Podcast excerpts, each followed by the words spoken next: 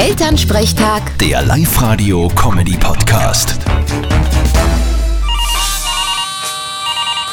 Hallo Mama, Grüß dich, Martin. Ich sag das, du hast was versandt beim Tattoo und beim Kirchenwirt. was war denn los?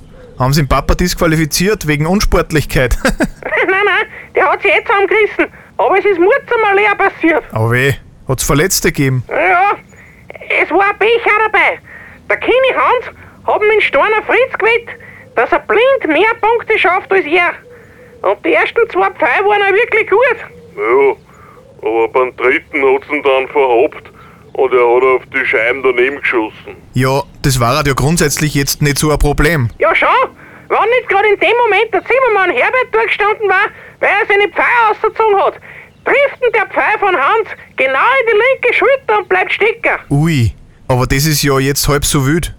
Das tut kurz weh, aber da bist du ja nicht schwer verletzt. Ja, das nicht, aber der Herbert ist ja voll der Impfgegner und glaubt an diverse Verschwörungen. Jetzt hat er gemeint, am Pfeil war eine Impfung und die Regierung hat ihm über den Hans quasi zwangsgeimpft. Der war niemand zum Beruhigen.